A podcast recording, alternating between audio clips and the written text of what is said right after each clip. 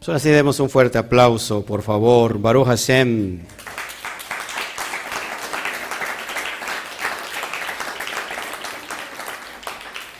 Pues qué tremendo, gracias por estar con nosotros. Estamos en la recta final de este día, de este Shabbat. Eh, estoy muy contento por todo lo que está pasando, porque pienso que cada día nos estamos abriendo como vasijas y eso significa que entonces puede haber mayor proyección de luz, eh, mayor proyección de, la or, de la luz. Espero este, que vaya avanzando junto a nosotros.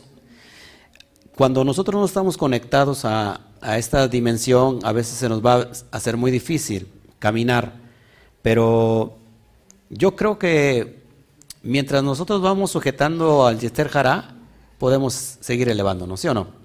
Así que les quiero felicitar en verdad. ¿eh? Este, gracias, doy gracias al Eterno por dirigir.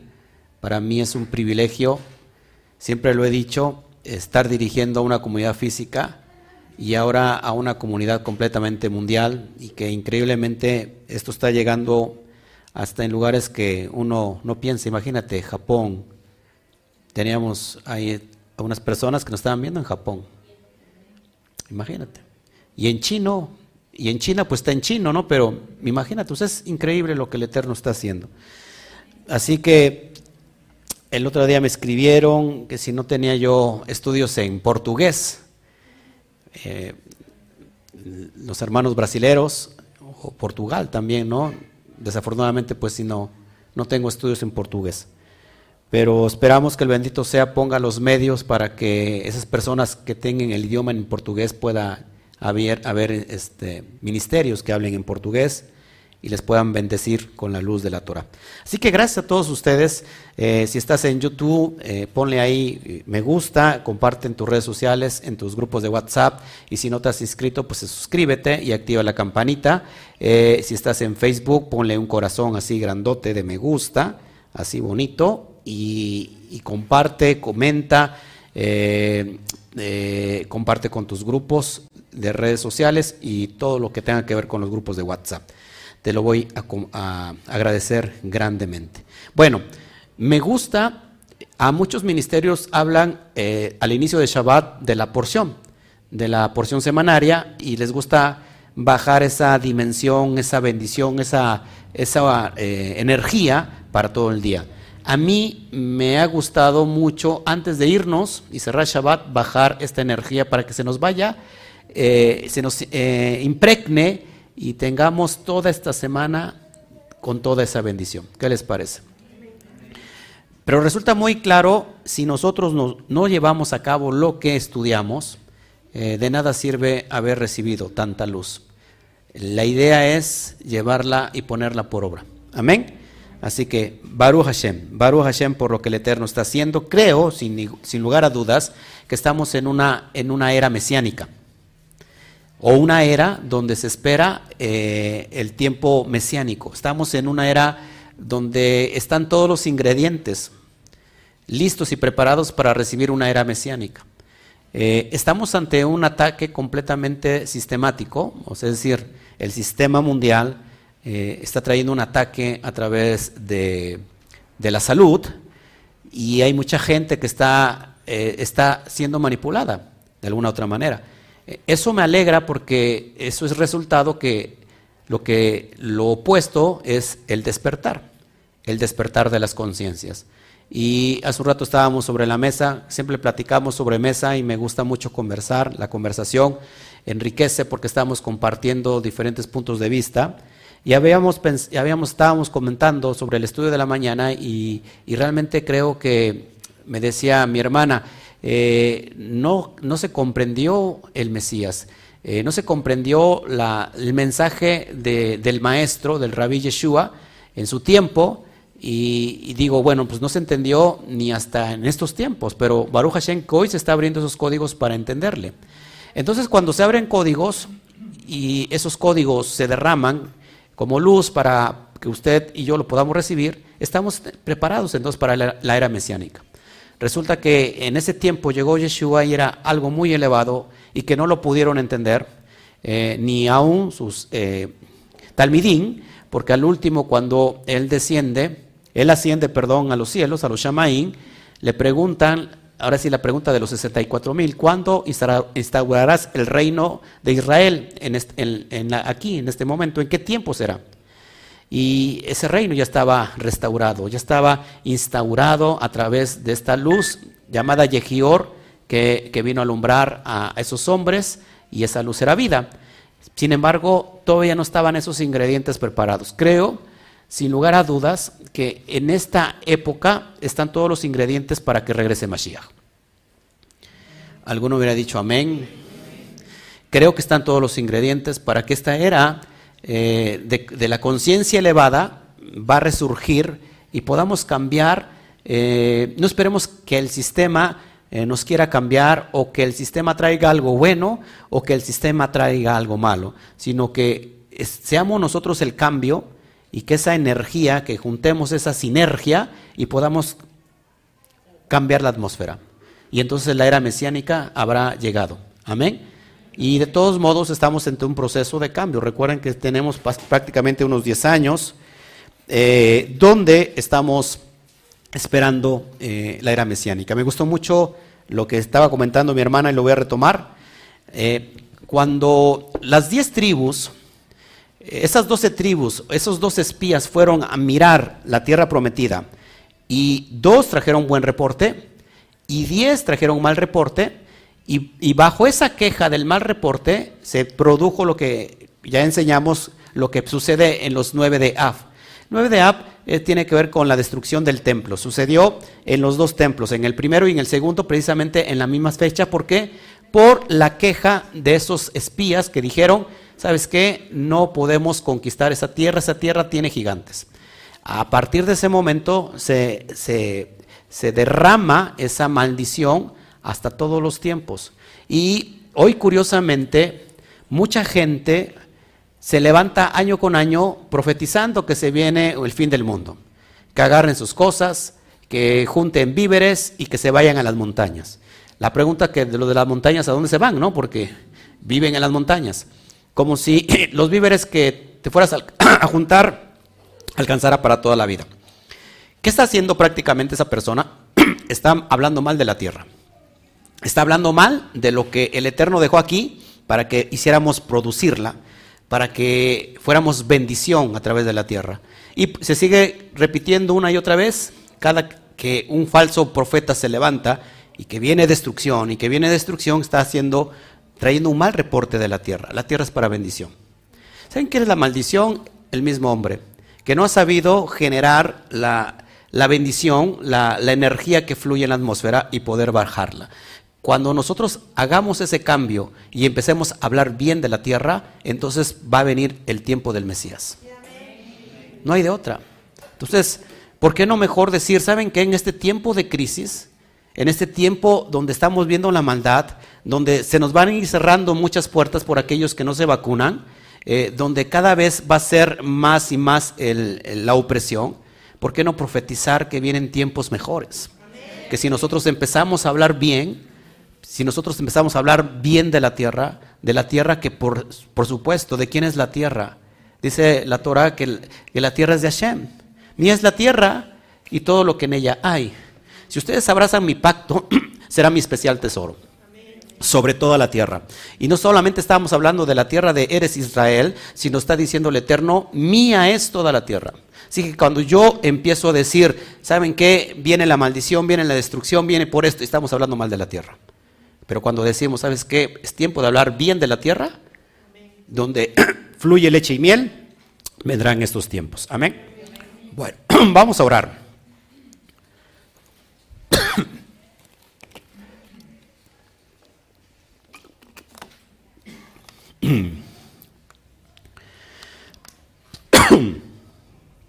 Padre, te doy gracias, Padre, por todo lo que tú estás haciendo. Gracias por tu infinita misericordia. Gracias por tu infinito raje.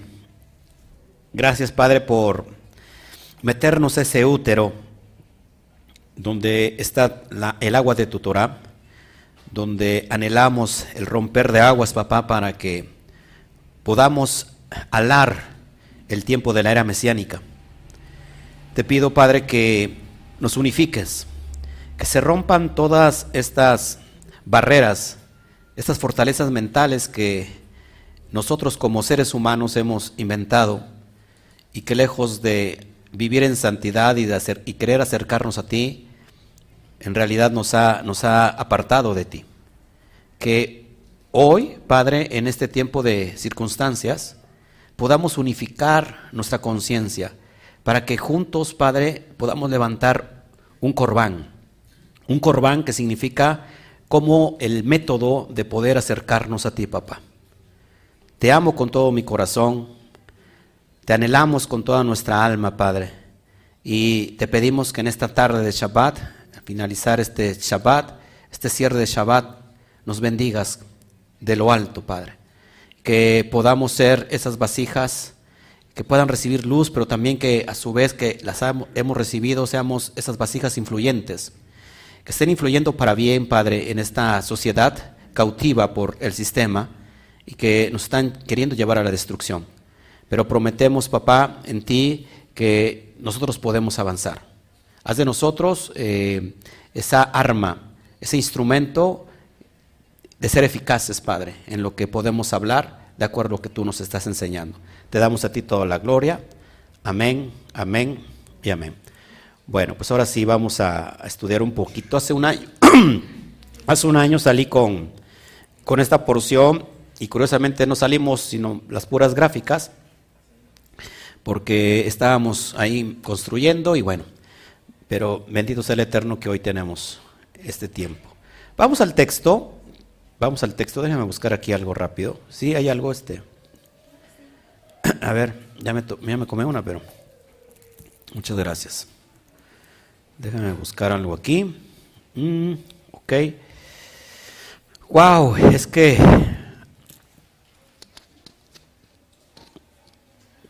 Permítame tantito.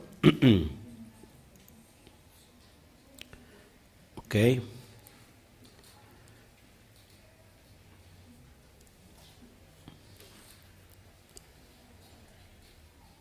Permítame tantito.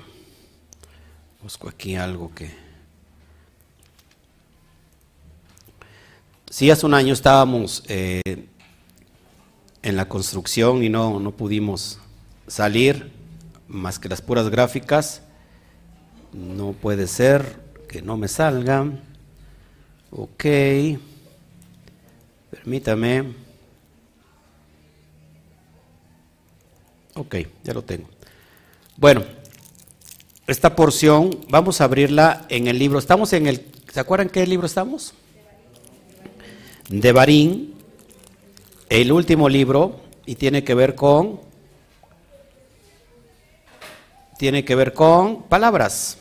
Quinto libro de la Torah. Quinto libro y cinco es el código de la letra G que significa revelación. Así que hoy vamos a, recibir esta revelación. El texto es del libro de Devarim o Deuteronomio, capítulo 7, versículo 12, al capítulo 11, versículo 25. Muy importante que vayamos analizando estos contextos. Amén. Eh, vamos al primer texto, lo traigo en pantalla para que te lo comparta yo, para que podamos ir analizando paso a paso esto. ¿Ok? Bueno, lo tienes en pantalla, dice Devarín 7:12. Importante que la palabra Ekeb que Así se titula esta porción y así inicia y sucederá que por causa de que oyereis estos juicios, los guardareis y los cumplieres, el eterno tu Elohim guardará para ti el pacto y la misericordia que juró a tus padres. Eh, Moshe Rabenu está eh, haciendo alusión a todo lo que ha acontecido eh, con los padres, con los padres de esta nueva generación, donde ellos van a entrar a a la tierra que fluye leche y miel como un tiempo de oportunidad. Y hay una, esta porción tiene que ver con, con es la palabra se me olvida, eh, la cuestión de, te voy a bendecir, pero tiene que ver con, se me olvida la palabra, Tengo tantas palabras en la mente. No he dormido bien, amados hermanos. He dormido, no sé, dos, tres horas. Es, es este, condicional. La palabra es condicional. O sea, estas bendiciones que vamos a leer son condicionales. ¿El Eterno tendrá un amor incondicional? Sí. Pero ¿por qué entonces las bendiciones son condicionales? ¿Por qué creen eso? A ver, yo creo que el Eterno tiene un amor incondicional. Una cosa es la misericordia otra cosa es la bondad. Hoy tenemos, estaba hace un rato nublado y mira está saliendo el sol. Y, eh, y, no había llovido durante mucho tiempo y empezó a llover. Y, y ahorita, por ejemplo, sale el sol. Eso que estamos viendo se puede confundir con bondad. Pero para algunos es bondad, pero para otros es misericordia, no es lo mismo. Entonces, yo digo que el Eterno es una, eh, tiene un amor incondicional. Pero ¿por qué las bendiciones son condicionadas? ¿Por qué creen que las bendiciones sean condicionadas? ¿Porque no son para todos? Porque son reglas, sí. Porque la bendición viene absolutamente de la bondad. O sea, bien bondad, que es exactamente lo mismo. ¿De dónde se extrae la bendición? De la naturaleza de Hashem, que es la bondad. Luego, si tú no alas esa bondad, ¿y cómo halo esa bondad? ¿Cómo adquiero esa, bendición y esos beneficios? Activando los preceptos que me hacen adentrarme a esos beneficios. Si yo no activo esos candados, entonces no voy a, a recibir eso pero entonces voy a recibir lo que, lo que el Eterno no nos quiere dar. El Eterno nos quiere dar bendición, amén, punto. El Eterno nos quiere dar sanidad.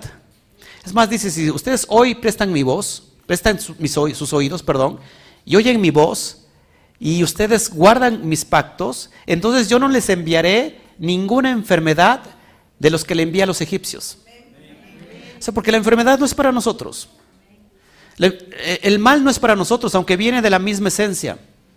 Cada, cada uno tiene su función. Repita conmigo, amén. Cada uno tiene su función. Porque si nosotros no sabemos eh, transitar por ese medio, vamos a, acabar desviados. Así que todo en la vida tiene una función, diga conmigo, todo en la vida tiene una función. Ahora, si nosotros pensamos que solamente la bondad tiene una función, estamos equivocados, porque también el mal tiene una función. ¿Sí? Porque fíjense, en las tinieblas precisamente es donde va a resplandecer la luz. O sea que las tinieblas son necesarias. Porque si no, no hubiera resplandecer el, el resplandor de la luz. Así que como tenemos nosotros, cuando estamos unificados ya con el bendito sea, tenemos que conocer cómo opera el mal. ¿Cómo, cómo saber, para qué saber cómo opera el mal? Porque dice, pues, ¿para qué vamos a estar conociendo el mal tenemos mejor que conocer el bien. No, tenemos que conocer el mal porque cuando sabemos cómo opera, entonces podemos vencerlo. Si no sabemos cómo opera el mal, no lo vamos a poder vencer. ¿Estamos conmigo? Por eso es que cada noche, cada ocaso, lo que anuncia la noche en realidad, que es la oscuridad, está anunciando siempre la llegada del amanecer.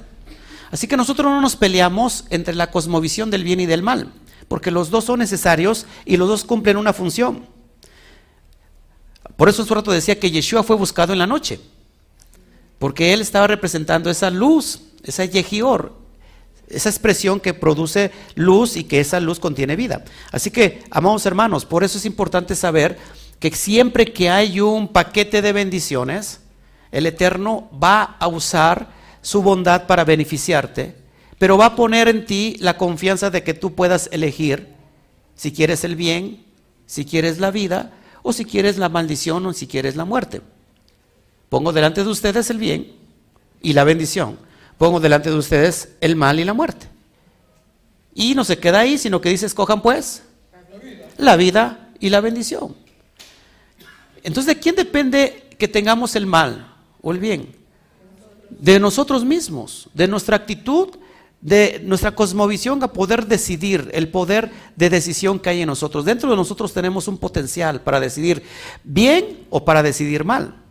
Entonces, conforme vamos caminando en la vida, nos tenemos que dar cuenta que ese libre albedrío que en, hebreo se conoce, en la cosmovisión judía se conoce como la imagen de Dios, el Selen Elohim, todos tenemos el en Elohim, todos, todos tenemos el en Elohim porque todos tenemos la capacidad de decidir. Pero el Selen Elohim se nos dio para poder decidir correctamente. Sin embargo, hay otras personas que no están usando ese potencial o lo están usando para el mal. Así que la función del mal cumple su función cuando nosotros decidimos irnos por lo mal. Y, nadie aquí en su loca mente va a decidir por el mal. Ni nadie aquí va a decidir por la muerte, es más, ni los que están del otro lado. No sé si me explico. Pero se decide mal cuando entonces escogimos, escogemos mal. Por ejemplo, si la llave que abre la bendición porque este es un paquete de bendición y estas bendiciones les va a llegar si ustedes hacen esto o aquello. Resulta que para nosotros se nos hace difícil obedecerlo. Mucha gente no, ha entendido que la, la, obediencia desata poder. Yo lo, yo lo he ministrado durante mucho tiempo porque lo he experimentado. La obediencia siempre va a desatar poder. Por lo cual, entonces la desobediencia también desata un poder. Sí, pero un poder para mal, un poder para restringirte, un poder para traer rigor o corregirte, exactamente. Y a veces resulta que estamos destapando siempre la, conciencia de traer lo, lo, malo, lo malo, y no aprendemos del caso y seguimos caminando en esta vida, fluctuando ¿verdad? Y, terminamos como en un bucle dando vueltas. Porque no hemos entendido que esa, ese mal que viene del bendito sea es para enseñarnos que por ahí no es el camino. Y que tenemos el potencial de poder decidir bien. Por eso Yeshua, dice el texto de Filipenses, que él usó correctamente su cel en Elohim. ¿Cuándo lo utiliza correctamente? Cuando él no quiso ser igual a Dios. ¿Quién quiso ser igual a Dios? El primer Adán. El primer Adán quiso ser igual a Dios comiendo del fruto prohibido, del conocimiento del bien y del mal. ¿Te das cuenta? Así que el conocimiento y el, del bien y del mal, el bien y el mal están en potencia, estaban dormidos cuando estaba Adán. Era, Adán era como esa, ese centro donde tenía implícita la naturaleza del bendito sea. Pero populaba o polulaba, bájale un poquito porque se me está viciando, polulaba la bendición. ¿Todos aquí? ¿Y qué pasó? Que cuando Adán desobedece, desata lo que estaba en potencia, que era el mal, y penetra hasta sus huesos. Por lo cual entonces Adán empezó a morir. ¿Todos aquí? Así que, ¿cómo entonces hacer retroceso a ese, a ese paquete que sin querer, queriendo, nos metimos ese paquete de maldición. A eso es lo que voy a enseñarte el día de hoy, ¿ok? Porque es muy importante que lo vayamos nosotros analizando. Perfecto, déjame posicionarme aquí a ver qué tengo aquí. Ok. Bueno, la palabra para allá, perdón, la palabra ekep está, está, esta para allá está escrita como algo condicional, les decía yo. Cuando empieza la palabra ekep teshmeun, que, que es lo condicional, si escucharan. Si escucharan, entonces a consecuencia de eso tendrán esto. Viene del término hebreo Shema, que ya lo vimos eh, la semana pasada. Shema, sí vimos el Shema. ¿Se acuerdan qué significa Shema? Oír y obedecer. O sea que cuando tú escuchas obedeciendo, activa los paquetes. Por eso digo que la bendición, la obediencia desata poder. Amén. Entonces, la palabra ekep también significa, es muy importante esto, talón, talón, así tal como, como, como suena. ¿Qué tiene que ver el talón con todo esto? ¿Qué tiene que ver el talón con la condicionalidad? ¿Qué tiene que ver el talón con adquirir las promesas de bendición? ¿Qué tiene que ver esto con el talón? Mucho porque el talón representa la vulnerabilidad del hombre. El talón, el talón representa y que ahorita lo voy a estar explicando a lo largo y tendido de, este, de esta porción, tiene que ver con el pisar, tiene que ver con, el, con las pisadas, tiene que ver con un camino. Y recuerda que nosotros tenemos un camino. Y hay un camino ancho y hay un camino angosto. El ancho lleva a la perdición, pero el camino angosto nos lleva a la vida eterna. El, detalle está que a mucha gente no le gusta que ese camino cada vez se va estrechando más. Porque si se estrecha en realidad no es que te está, te está oprimiendo, te está llevando a la esclavitud, sino todo lo contrario. En realidad te está diciendo vas bien por el camino. Pero resulta que nosotros no hemos entendido el proceso. Entonces, talón tiene que ver con la vulnerabilidad del hombre. Así que el cumplimiento de las misbot debe de comprender todas las partes del cuerpo, desde la más alta hasta la más baja del cuerpo. Y te lo voy a explicar por qué el talón aquí. Y por qué nosotros no hemos entrado a la tierra prometida todavía por problemas del talón. Y resulta que como el talón tiene que ver con el caminar, cuando tú das un paso, ¿qué es lo, qué es lo que primero pisas? ¿El talón o la planta de tu pie? O la planta de tu pie. El talón. Y mucha gente no se da cuenta de eso. Que la gente no sabe que cuando camina, tiene que pisar primero su talón. ¿Ok? Entonces, si vuelvo, vuelvo a, como, como, dije, la palabra que se traduce por causa o a consecuencia, por este motivo. Es decir, si yo voy al texto nuevamente, y sucederá que por el ekef, es decir, por la causa o consecuencia, o a consecuencia de que oyeres estos juicios y los guardares y los cumplieres, el eterno tu Elohim, guardará, para ti el pacto, se está escuchando muy feo el, audio, quién sabe por qué, y la misericordia que juró, que a tus padres. Vamos a ver entonces todo este este tiempo de bendición, ¿qué nos promete el Eterno si yo obedezco? Usted se va a enamorar con lo que escucha, porque yo también me enamoré. Y creo que qué hombre, qué ser humano no quisiera meterse en esa dimensión. Escuche bien, vamos a, a mirar el texto de Barín 7, 12 al 13. Esto es lo que te promete el Eterno y está diciendo Moshe al pueblo, escuchen esto, nueva generación, si ustedes en realidad obedecen, miren que obedecer no es tan difícil. No es difícil obedecer cuando hay amor. De Barín 7, 12 al 13.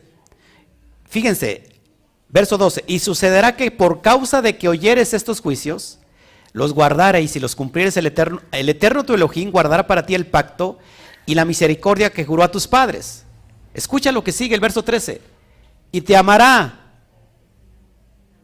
te bendecirá y te multiplicará y bendecirá el fruto de tu vientre y el fruto de tu tierra, tu grano, tu mosto, tu aceite, la cría de tus vacas y los rebaños de tus ovejas en la tierra que juró a tus padres que te daría. ¿Dónde es la, la tierra que juró a nuestros padres? la tierra donde fluye leche y miel, la tierra prometida. Si ustedes escucharan esto y lo ponen por obra, así como lo oyen, llévenlo a cabo, entonces yo te amaré. Es impresionante que no hay ningún padre tan amoroso que cuando un hijo, cuando el hijo obedece lo que desata en el padre ese amor. El padre está obligado a amar al hijo porque lo ama, porque esa es su naturaleza, amar al padre. Bueno, no todos los padres, ¿verdad? Pero lo ideal sería eso.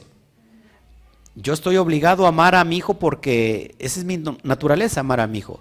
Pero lo amo más cuando me obedece.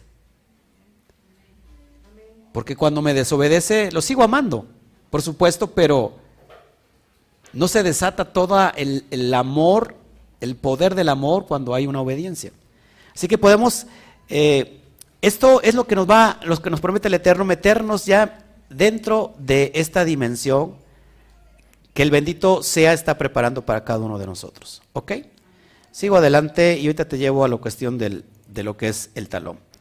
Bueno, resulta que la palabra Shema tiene que ver con la fe obediente. Una persona que en realidad tiene fe es aquella persona que está obedeciendo la Torah. ¿Cuántos de aquí tienen fe? Deberían de pensarlo. Porque mucha gente dice, tengo fe, pero en realidad la fe es obedecer la Torah. Así que una persona que no obedece la Torah en realidad no tiene fe. Lo que, lo que sí tiene es quizás ganas ¿no? de, de obedecer, pero le falta. La, la, fe no es como el creer. ¿Estás conmigo? Creer en el griego es pistis. Creer o fe en hebreo es emuná. De ahí se extrae la palabra amén. ¿Cuántas veces estuviste en un culto y todo el mundo al unísono dice amén? Y dice otra palabra el, predicador y amén. Y, y, el Eterno te bendecirá. El Eterno te guardará. El Eterno te sanará. ¿Y sabe qué lo que está diciendo el pueblo? Está diciendo, así como es, así será, porque estoy obedeciendo obedientemente lo que está escrito en la Torah. Y resulta pues que nadie está obedeciendo ahí, porque el día no es el día que están guardando, en la ley la han desechado porque quedó anulada y se están volviendo unos mentirosos. Están diciéndole, están delante del Padre queriéndose pasar como, como alguien genuino, pero en realidad está haciendo todo lo contrario. Y la, y la palabra griega pistis, que es creer, por eso Santiago dice, si ustedes, ustedes tienen, creen en Hashem, bien hacen. Los demonios creen y tiemblan. Los demonios creen. Así que, amados hermanos, entonces la idea aquí es saber si lo que estamos oyendo lo estamos poniendo por obra. ¿Cuántos, cuántos de ustedes están pidiendo al Eterno provisión? ¿Cuántos de ustedes está pidiendo al Eterno que, les lleve a, que les, que les abra las puertas eh, a nivel financiero, a saldar las deudas, a, algunos que están enfermos, la sanidad? ¿Sí me explicó?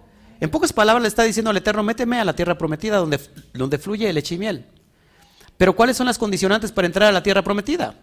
que, obedezcamos los pactos, que, obedezcamos los preceptos, que obedezcamos los mandamientos. Y eso se, lleva a cabo de una fe obediente. Así que por eso es bien importante mirar en qué plano estamos nosotros pisando. Porque a lo mejor no nos hemos dado cuenta y no nos hemos ni quitado ni siquiera el calzado, porque el calzado, quítate el calzado, quítate la sandalia, porque el lugar donde estás santo es. A veces no sabemos ¿En qué área estamos pisando? Y queremos vivir como todo el mundo vive, solamente con una nueva fe. Pero en realidad la fe es obedecer a lo que está escrito. ¿Estás conmigo?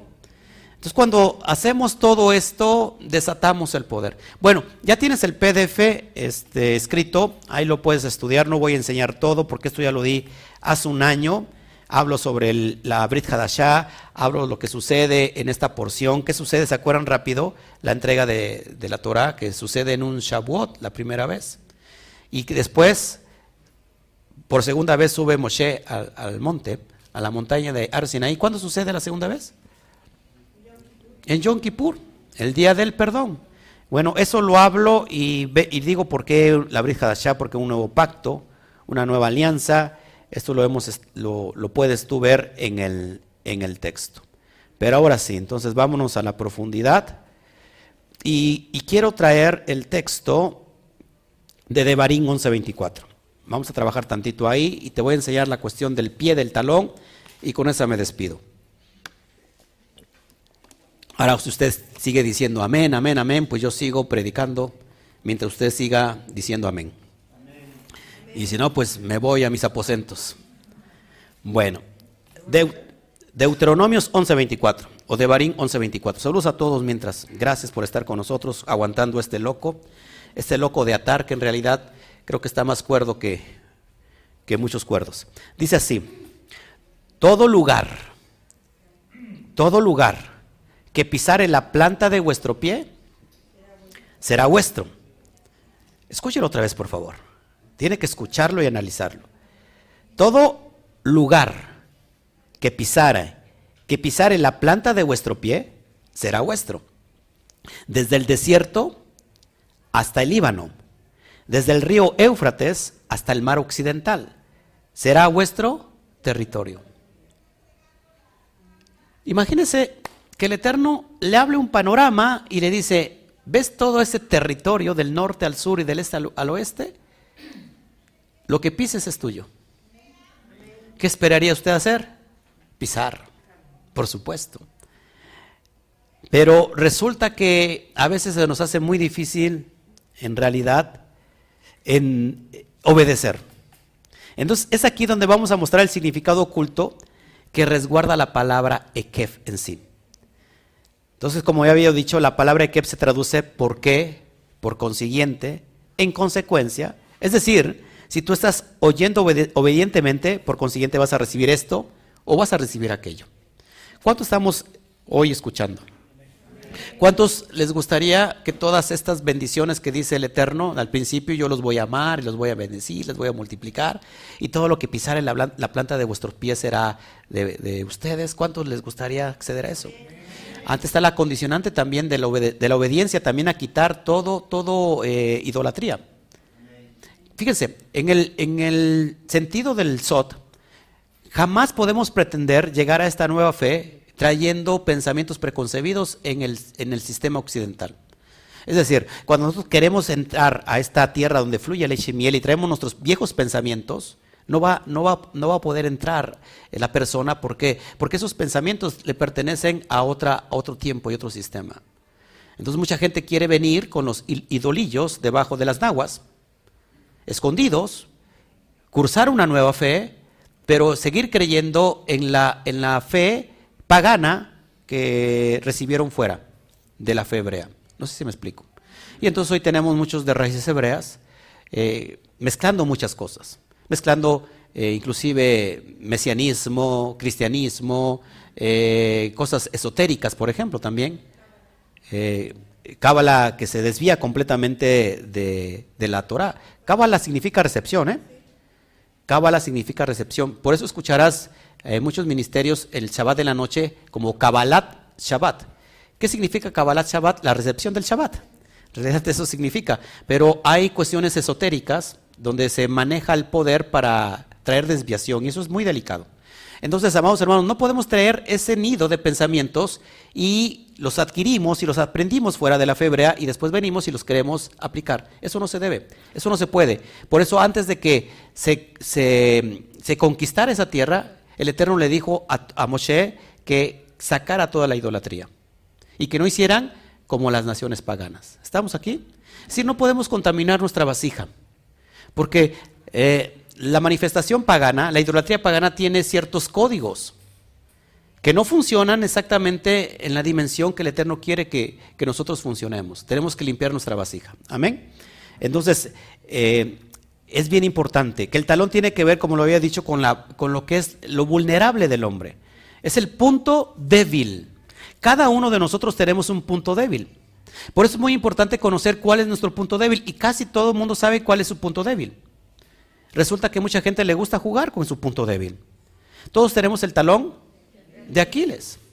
O sea, una, una parte vulnerable que podemos ser fuerte en muchas áreas, pero hay una zona que nos va a doler y que vamos a ser muy susceptibles a caer en la desviación. Tenemos que tener mucho cuidado con eso. Amén.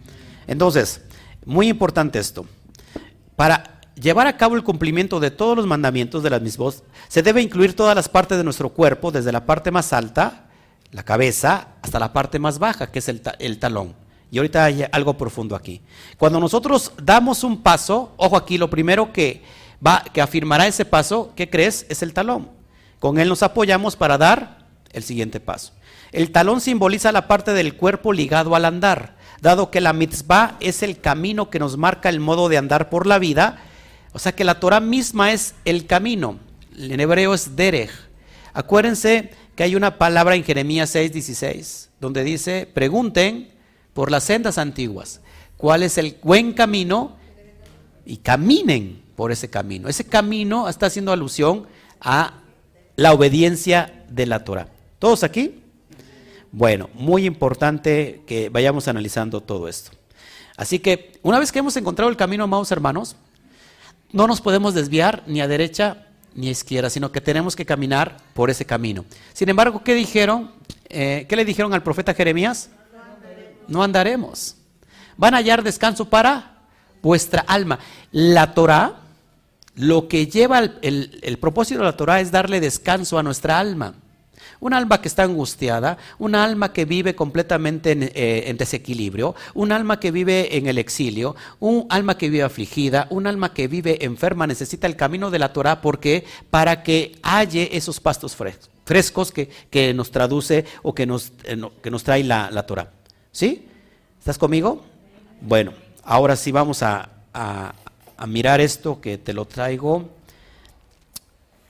Voy a abrir entonces el código, los códigos que están abiertos. La gente se ríe cuando yo digo código. Me encantan los códigos. ¿Qué, quieres que te diga? Ekef, ahí vemos un talón en la pantalla, lógico, los que están, están viendo. Ekef tiene que ver con el talón, así se escribe en hebreo, Ekef. Y lo curioso de todo esto, fíjense, que la palabra Ekeb está formada de tres letras hebreas. Ain, Kuf y Bet. La primera letra con que inicia la palabra Ekeb es la letra Ain. Y la letra Ain, la pictografía de la letra Ain es un ojo. ¿Qué tiene que ver el ojo aquí? Si estamos hablando del talón, tiene que ver mucho. Te lo, voy a, te lo voy a demostrar porque es importantísimo que vayamos analizando esto. Así que si tenemos eh, en, vista lo que estamos viendo en pantalla, que la letra Ayin, con la que inicia la palabra talón en hebreo kef, entonces eh, nos está diciendo que tenemos que ver por dónde caminamos. En pocas palabras, que cuidemos nuestros pasos y miremos por dónde vamos a caminar, por dónde vamos a transitar.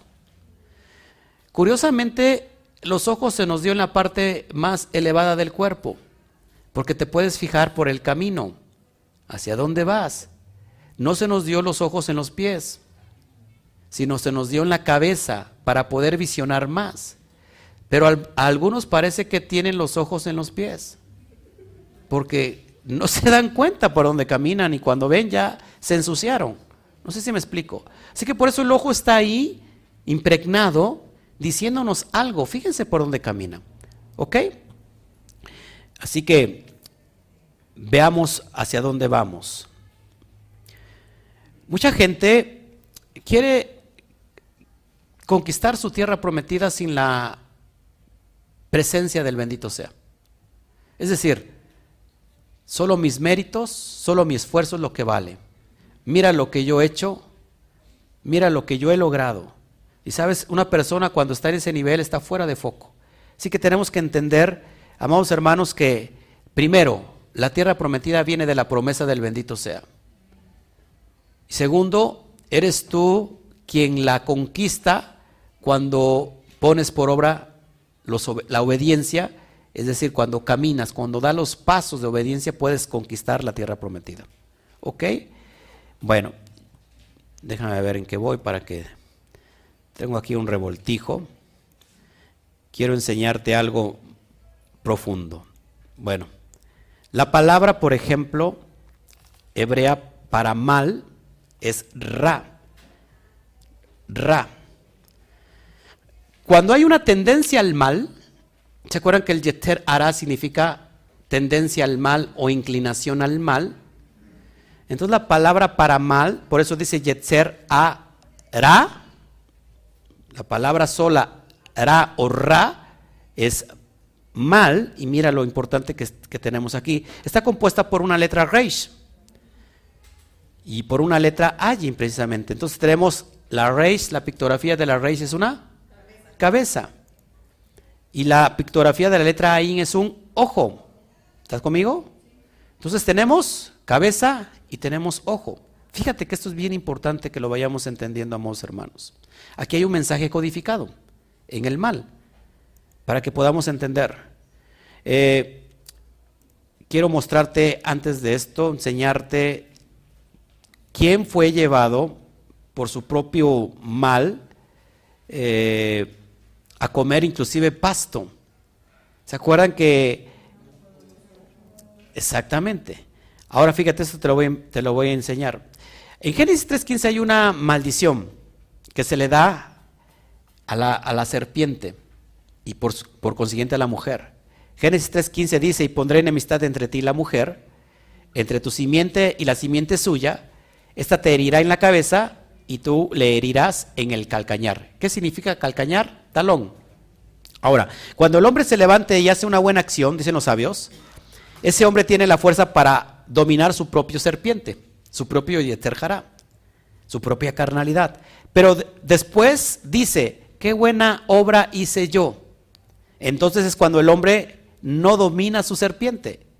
Entonces este es mordido por la toxina del orgullo de sus buenas obras, conduciéndolo a decir, yo hice esto y quién hay más como yo, cuando el hombre se empieza a admirar a sí mismo, es mordido literalmente por su propio nahash, por su serpiente. Esto le, se le domina la tendencia al yeter hará, es decir, la inclinación hacia el mal. Y un ejemplo claro lo tenemos con Nabucodonosor, que eso lo encontramos en el texto de Daniel 4, 28 al 33, no lo voy a leer, pero ¿qué pasó con, con, Nabucodonosor? Empezó a elevarse a sí mismo y dijo, mira todo el reino, el reino que he, adquirido, todo lo grande que he hecho. ¿No es esta la gran Babilonia que yo edifiqué por causa, eh, para casa real con la fuerza de mi poder y para gloria de mi majestad? Ahí está actuando el Yester ¿Qué pasó?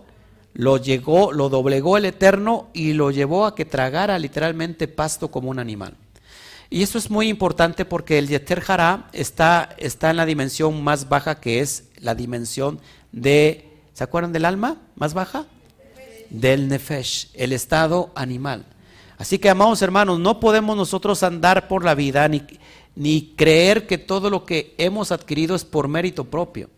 Claro que tiene que haber un mérito de esforzarnos, de hacer trabajo, pero siempre dándole la gloria, la gloria al bendito sea. ¿Ok? Así que, amados hermanos, eh, como les enseñaba yo, la palabra mal, eh, aquí está el código en hebreo, es eh, que representa la resh, la cabeza de un hombre, y termina con una letra ayin que hace alusión al ojo.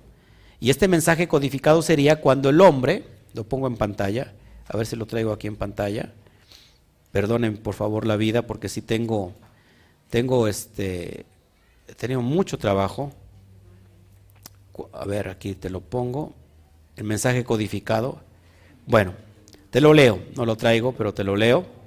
Cuando el hombre, es decir, Reish, cabeza, pierde la visión, allí enojo, no dándole la gloria al Eterno, entonces se manifiesta el mal. ¿Cuándo se manifiesta el mal?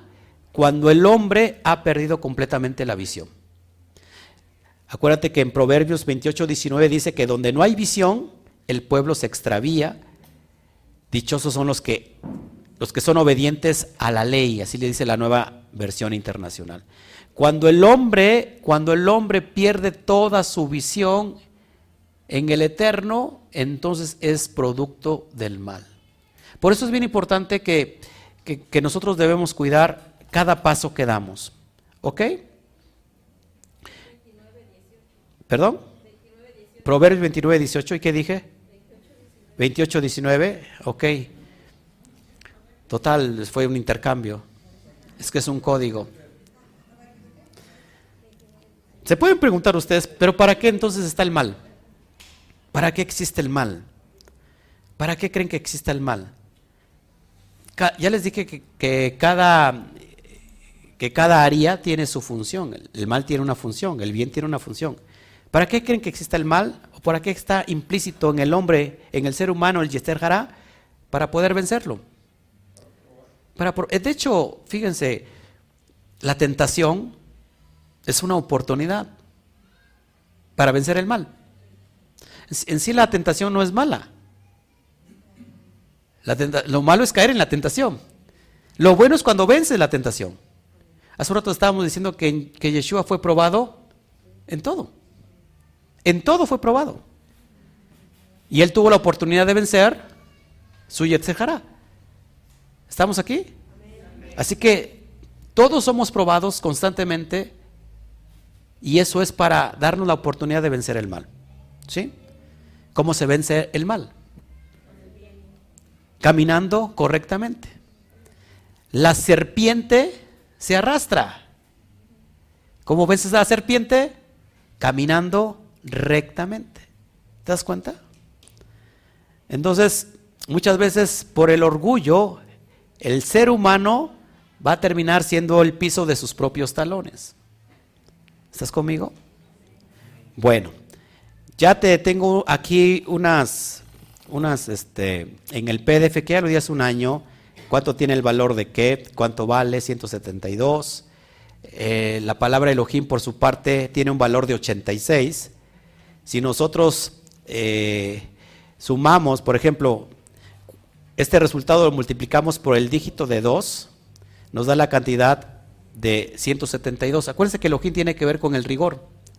Así que 172, eh, Elohim, el valor gemátrico de Elohim 86 multiplicado por 2, nos da 172. ¿Cuántos, cuántos pies tenemos? Entonces recuerda que Elohim representa el rigor y el juicio. ¿Qué significa esto? Que si nosotros no tenemos cuidado del ekef, del talón, entonces los pasos que vamos a dar será para un doble juicio. Eso es importante entender.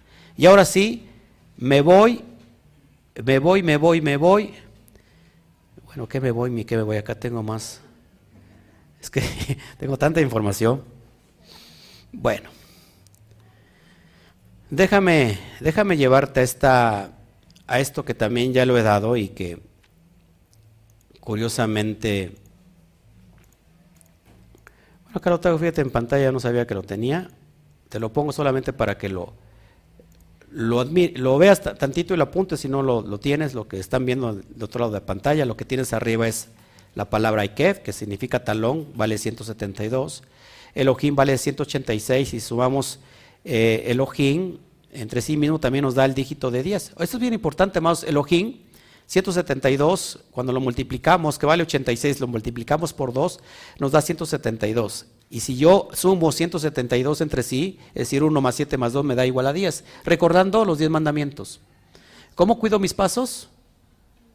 Guardando los mandamientos. ¿Se dan cuenta que es muy fácil y muy sencillo aplicar esto? Y bueno, ahí tenemos eh, otra gráfica para que ya te pueda enseñar lo último y ahora sí me pueda yo ir a descansar. Ya habíamos dicho que la primera palabra letra que inicia la palabra que es la letra Ayin. La pictografía es el ojo, lo tienes en pantalla, y después le sigue la letra Kuf. La Kuf es un símbolo del dibujito de un ocaso, de un crepúsculo. Dentro de un momento ya tenemos el, ocaso. Esa es la letra Kuf. Y le finaliza la letra Bet que figura la casa. Fíjate el mensaje que está aquí bien, bien importante. Quiero que lo veas ahí en pantalla. Entonces, ¿qué puede significar esto? Fíjate, mira que ya viene el ocaso, es tiempo de regresar a casa. Una vez más, mira lo, que está codificado y lo que está aquí en, el, secreto, en el remes. ¿Qué puede significar? Mira, fíjate que ya viene el ocaso, es tiempo de regresar a casa. si tú miras este mensaje y ves a alguien caminando, ¿a qué te recuerda esto?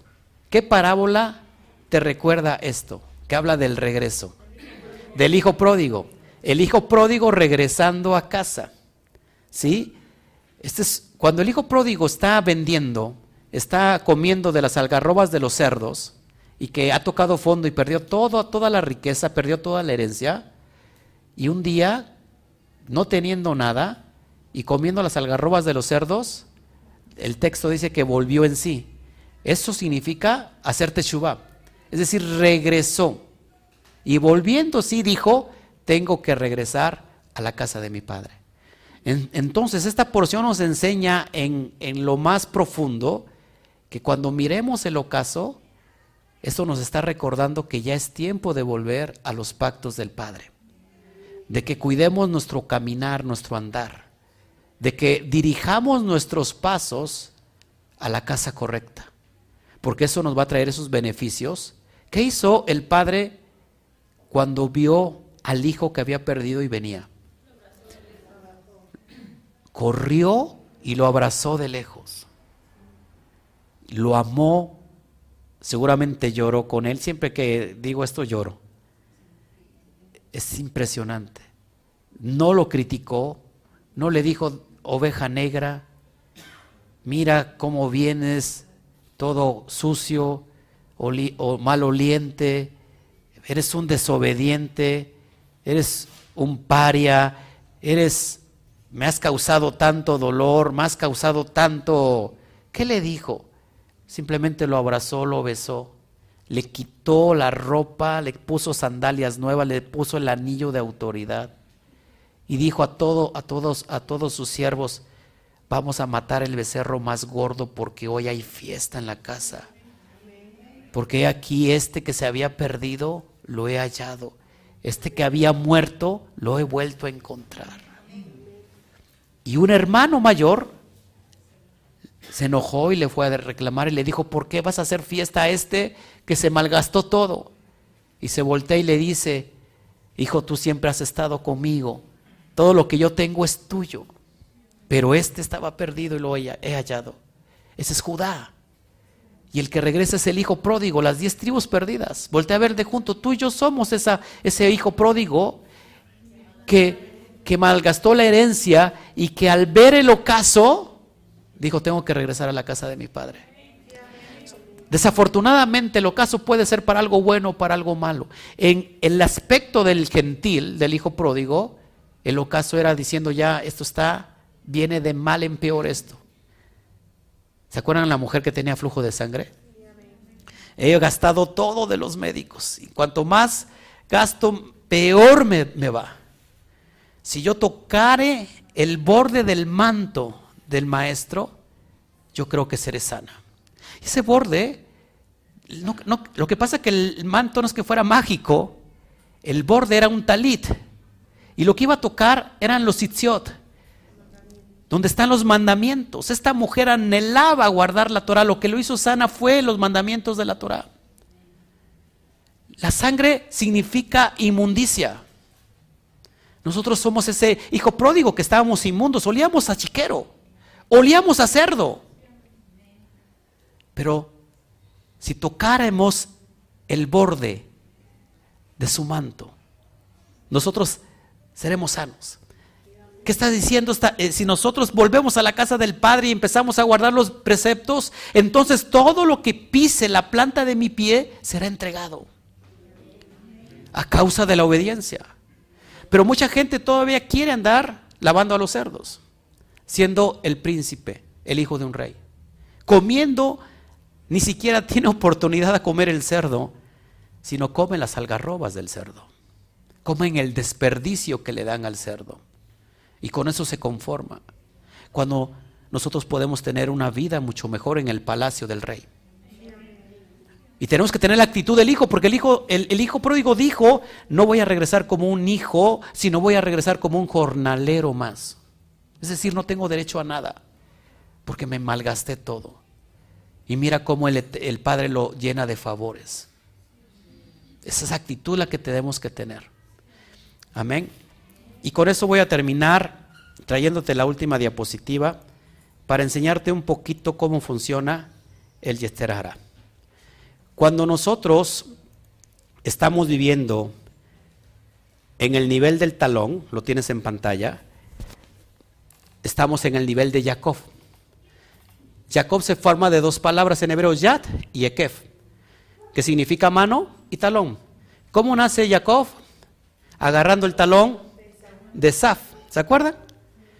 Así que Jacob significa mano en el talón. Y Jacob representa la parte más baja del ser humano, que es el alma nefesh, el alma animal. Y ahí te pongo otra vez la pantalla, el talón. Ahora, entonces cuando estamos en el nivel talón, somos susceptibles a la mordida del serpiente, según la maldición de Génesis 3.15.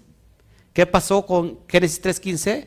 que el serpiente va a morder el talón de la simiente de la mujer, pero la simiente de la mujer aplastará la cabeza del serpiente.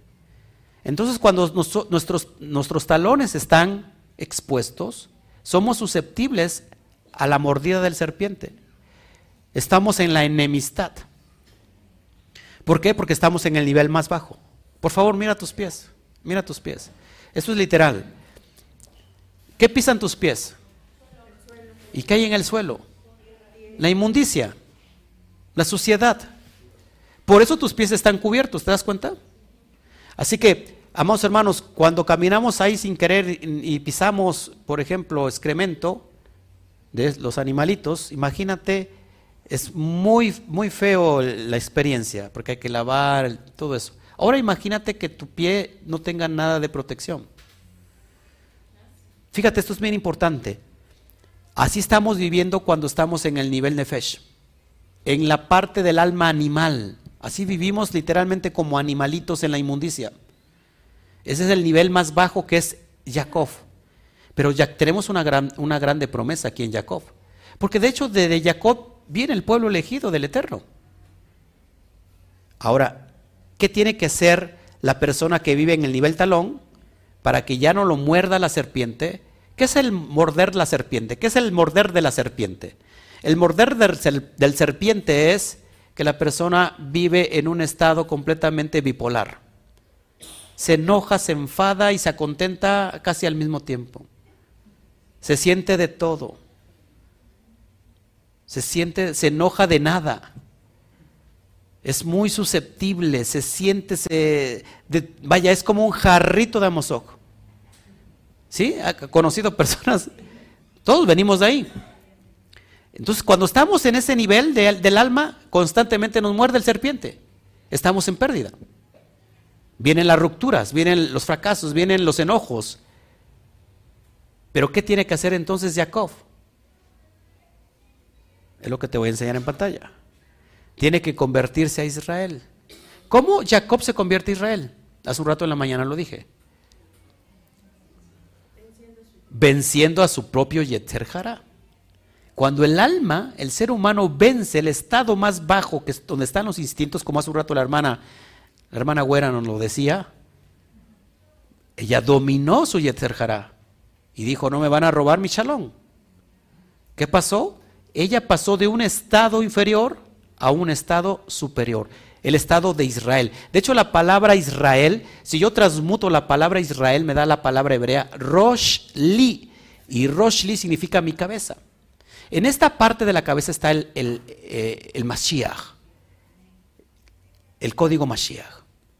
En los pies está el código Nahash. Cuando la persona está siempre en el piso, a nivel talón, va a estar mordido completamente por el, por el serpiente. Pero cuando eh, Jacob lucha con ese ángel y lo vence, ya no te llamarás Jacob, ahora te llamarás Israel y lo lleva a esa dimensión elevada donde ahora pasa lo contrario, donde ahora la simiente de la mujer va a aplastar con el calcañar a la cabeza del, del serpiente, va a aplastar su cabeza, ¿estás conmigo? Muy importante que entendamos esto. Bueno, entonces ahí tenemos Israel, y si transmutamos Israel nos da la palabra Roshli. Nivel cabeza, que es la elevación espiritual, es el estatus del Mashiach. Ahora, Mashiach vive aquí. Cada, cada vez que una persona, y lo digo con mucha seriedad y con mucho amor, en verdad, en verdad, no quiero que se me, se me malinterprete ni, ni se, me, se me tome como una herejía. Cuando una persona realmente se va al espejo, el único salvador que existe es usted mismo delante del espejo. Porque mucha gente está esperando la era mesiánica, que venga alguien a salvarle. La verdad es que ese alguien ya vino y dejó todos los estatutos y todo el camino para que caminemos para llegar a esa dimensión. El único que se salva es usted, amado hermano, cuando se ve al espejo. Usted es el Mashiach. Jacob no esperó que viniera Yeshua para que le, para que le ayudara a vencer. Fue mismo Jacob que vence a su Yetzer Hará. El propio Yeshua no estaba esperando a otro Salvador, sino que él mismo vence al Satán en el desierto. ¿A quién nos toca enfrentar ahora a nosotros? El diablo más tremendo que tenemos que enfrentar ni siquiera es la suegra, El diablo más tremendo que tenemos que enfrentar somos nosotros mismos. ¿Saben que la Torah es un espejo? ¿Sí? La Torah es un espejo, porque cuando tú vas al espejo, el espejo te, te enseña todas las imperfecciones. Si la Torah te viene y te dice, ¿sabes qué? Tienes estas áreas en imperfección. A ti te toca restaurarlas. A ti te toca cambiarlas. Esa es la Torah. Y entonces somos responsables de vencer y de decidir o estamos en el nivel talón o estamos en el nivel cabeza. ¿Dónde queremos estar? En el nivel que tú decidas estar es el ámbito y la atmósfera que tú estás creando para ti mismo. Cuando tú decides estar a nivel Israel, el Israel no tiene que ver con un pueblo solamente, en el sentido Israel tiene que ver con el alma elevada. Cuando decides tener el alma elevada, amados hermanos, ¿qué crees? Ha llegado entonces el tiempo del Mashiach. Y cuando nosotros hacemos eso se conoce como tikkun olam. Hacemos la rectificación, lo que nos toca hacer, y entonces yo contagio a mi hermana Miriam, y mi hermana Miriam contagia a mi hermana Yesenia, y Yesenia Armando, y Armando a su esposa, y su esposa Samuel, y Samuel a su esposa, y, y, así, y entonces es un contagiadero que ni el propio COVID se compara. Entonces ha llegado la era mesiánica, una pandemia. ¿Estás conmigo? Baruch Hashem. Bueno, pues es lo que quería yo eh, entregarte el día de hoy. Si puedes dar un fuerte aplauso al bendito sea, Baruch Hashem.